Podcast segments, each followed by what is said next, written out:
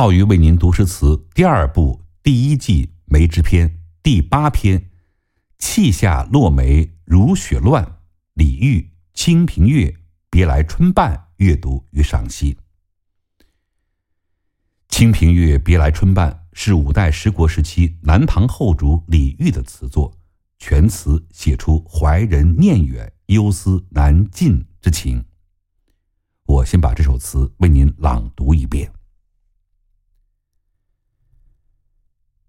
别来春半，触目柔肠断。砌下落梅如雪乱，拂了一身还满。雁来音信无凭，路遥归梦难成。离恨恰如春草，更行更远还生。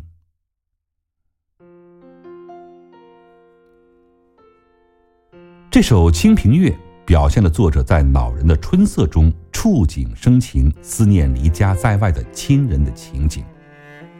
词的上片开篇即直抒胸臆，毫无遮拦地道出溢于心的离愁别恨。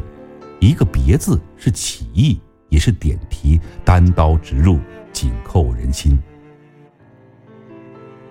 李煜前期作品中因各种原因。这种开篇直抒胸臆的并不多，但中后期作品中不少，想必是生活际遇之大变，作者的感情已如洪水注池，不泄不行了。春半，有人解释为春已过半，嗯，有些道理，但如解释为相别半春，也有依据，两个意思并取也无不可。接下两句呈触目来，气下落梅如雪乱，突出一个“乱”字，既写出了主人公独立无语，却又心乱如麻，也写出了触景伤情、景如人意的独特感受。用生动的比喻把愁情说得明白如见。拂了一身还满，前有“福”字。先见有主人公克制定念的想法，但一个“满”字却把主人公那种无奈之苦、期盼之情、思念之深刻画的至真至实。上片的画面是情景交融、虚实相生而又动静结合的，直抒胸臆中见委婉含蓄，活泼欲象中透着深沉和凝重。之所以久久地站在花下，是因为在思念着远方的亲人。燕来两句把思念具体化，写出作者盼信并希望能够在梦中见到亲人。古代有大雁传书的故事。西汉时，苏武出使北方，被匈奴扣留多年，但他坚贞不屈。汉景帝派使臣要匈奴释放苏武。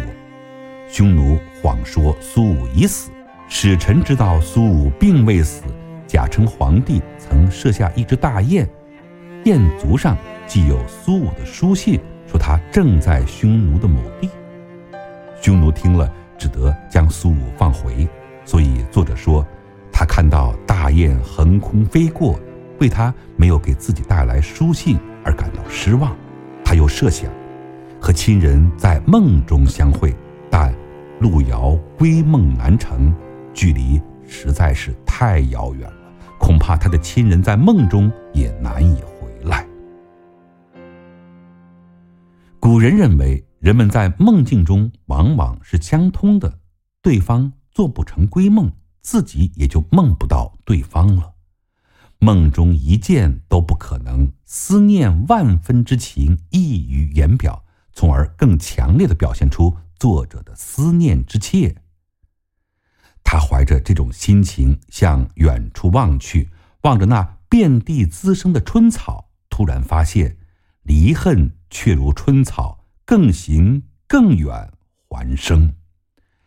更行更远是说，无论走得多么远，自己心中的离恨就像那无边无际、滋生不已的春草，无论人走到哪里，他们都在眼前。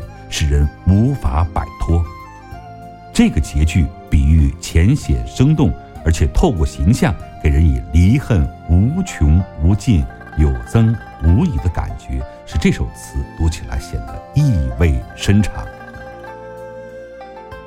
全词以离愁别恨为中心，线索明晰而内蕴，上下两片浑成一体而又层层递进，感情的抒发和情绪的渲染。都十分的到位，作者手法自然，比例透彻，尤其在寓象上独到而别致，使这首词具备了不同凡品的艺术魅力。